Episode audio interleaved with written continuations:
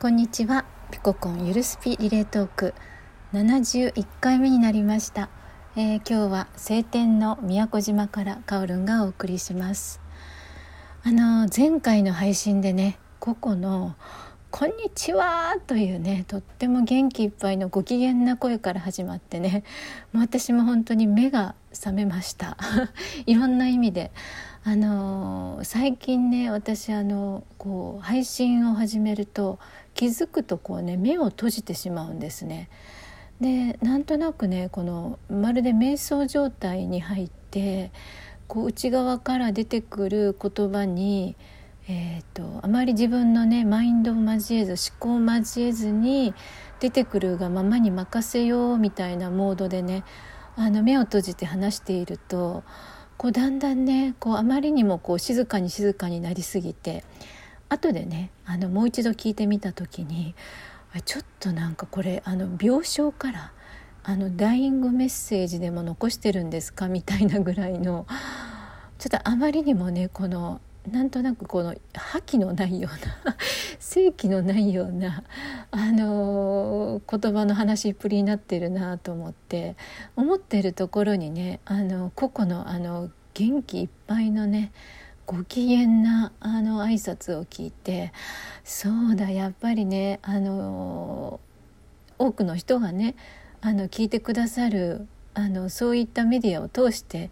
語る時はやっぱりねあの元気って大事だよねって ちょっとそんなことをね思ったりしてあの今日はね目を開けてあのこの収録をするちょっとそんな試みをしてみようかななんて思いました。そしてあのまあその個々のね配信がちょっと衝撃的でしたよね。あのまあ瞑想の後にあの同じような深い瞑想状態にのを超えて目の前に愛した人の顔がど愛対した人の顔がどんどん変わっていくとかあと子供時代にずっとオーラを見続けていたこと鏡の中の自分を見続けていると自分の輪郭が消えてっていうね。本当にあの、えーと、すぐそばにある異次元。こうすぐそばにある自分の生きている感覚とは違うものがあの自分という存在には同時にあるっていうことをねあのまるでスイッチをこの切り替えるようにしていたココっていうね。なんかそういうのを私もこう想像の中で体験させてもらったなと思って聞いてました。そしてあのこう鏡の中を鏡をずっと見ているとっていうねあのその言葉を聞きながらこう私が誘われていった世界はあの、まあ、言葉がね「鏡の中の鏡」ってっていうねえー、っとそういう言葉だったんですね。これあの曲にあるんですよね。ちょっと発音が正しいかどうかわかんないんですけどスピーゲル・インスピーゲルっていうドイツ語かな？シュピーゲルと読むのかな？ちょっとこの曖昧なまま収録してしまって申し訳ないんですけれども。あの私ねあの Spotify をあの聞いてるんですけれども。で私が聴く音楽に対してまあ Spotify 側があなたこんなのも好きなはずよとこうおすすめをしてきますよね。その中でね一時期しょっちゅう出てきたのがこのシュピーゲル・イン・シュピーゲルだったんですね。で確かになんとなく私の好きなあの世界観だったんですよ。で改めてねあの今この収録をする前に「鏡の中の鏡」としてねあの検索をしたところまあその私が意図したその曲のあの内容とかね説明ではないものがたくさんいろいろ出てきてその中でねあのミハエル・エンデというねあのモモの著者作者のねあの方の、えーと、短編の、えー、小説の中に「鏡の中の鏡」というタイトルのあの一編が小説があるんですよね。で全くねごめんなさい中身の内容とか見てないんですけれどもあこれはちょっと是非読んでみたいなって思ったんですよね。というのはこのミハイル・エンデって私あのとても好きなんですよ。あの有名なねさっきも言った「モモ」とかあとつい最近読み終えたばかりの「果てしない物語」というねいずれもファンタジーの物語なんですけれどもあのどちらもね本当にあのまあ私これ小学校6年生の時に「もも」を読んで「果てしない物語」は今回初めてだったんですけれどもまず「もも」を、えーと、再読したんですよね「果てしない物語」の前に。でその時もこうあまりにもねこのメッセージ性の高さ深さ。でこうストレートに入ってくる。でそれが何て言うのかこうファンタジーという形をとっているだけに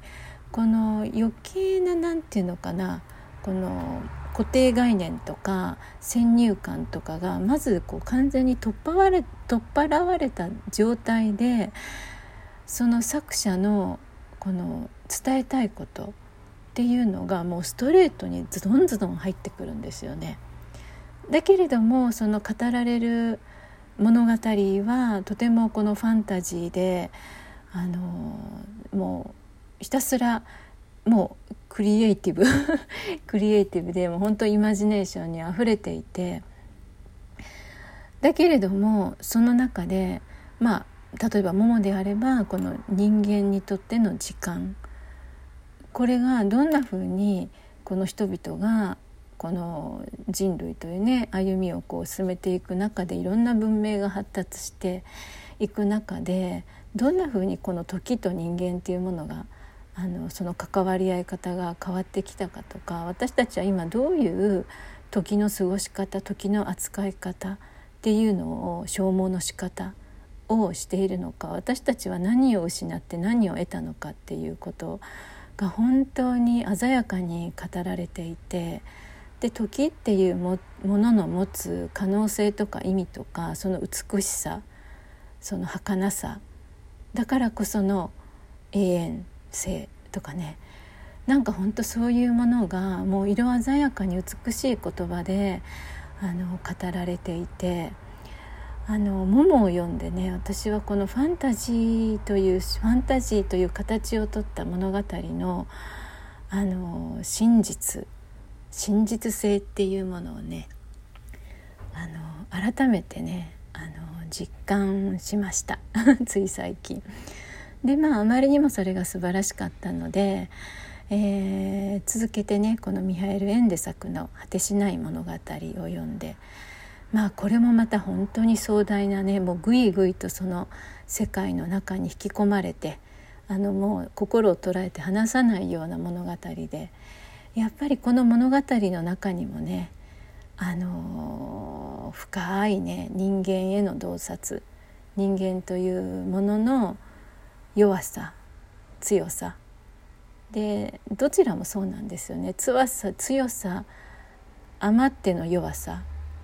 で弱さ極まっての強さみたいなね。そういうものをねこう壮大な冒険物語の中でねこう子どもたちに体験させで、まあ、子どもたちはどこか無意識にそれを受け取りでそれをまたね大人になって改めて読んでみるとまあこのいろんなね人生の体験を得たゆえにあのはっきりとねその中からこう感じ取れていくメッセージがねあっていやーほんとファンタジー物語のはすごいなと。やっぱりそのファンタジーの中にこう作者が込めたいメッセージっていうのはその何て言うのか虚構の世界ゆえにその真実がより際立つあのすごいなって あの最終的にすごいなっていう。まあ、その感想でまとめてしまうのもなんなんですけれどもあのあまりねファンタジー小説触れてない方是非あのこの「もも」は特にねおすすめですそしてあの少しね分厚い本になるんですけどもこの「果てしない物語」ああの映画のね「ネバーエンディング・ストーリーの」まあ原作でもあるんでしょうけれどもなんか私は全く違った印象を受けました。ぜひあの手に取ってあの読んでみていただきたいななんて思いました。でそしてあのまあ、前回の私の配信であの藤原信也さんのあのまあ何も願わないただ手を合わせるというねあのそういった本を紹介させていただいてこの藤原信也さんのねもう一つあのメメントモリっていうねそんな写真集がねあったことを思い出したんですけども、まあ、シリケトンボになってしまいましてあのこの「メメントモリ」っていうのはね何語になるのかな？あの意味は、えー、死を思え。生きる死ぬの死死を思えっていうねそういうタイトルなんですよね。もう多分ね20年ぐらい前の著作だと思うんですけれども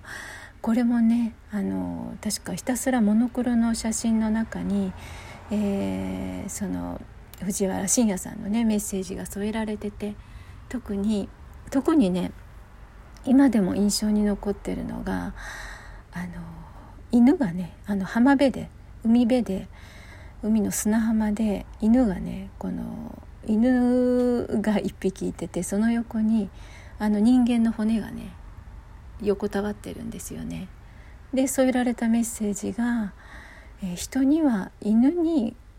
食べられて死ぬという自由もあるみたいなあのそんなメッセージだったんですね。すごく衝撃的でだけど本当にこうダイレクトにそのメッセージが伝わってきてあ本当だそんな自由なんだって なんか思ったんですよね。あの私たちの当たり前の概念をねこう鮮やかに壊していくような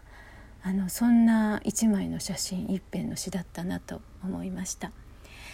えー、取り留めのない話になりましたが、えー、今日も聞いてくださってありがとうございました、えー、今日も良い一日をお過ごしください。ごきげんよう。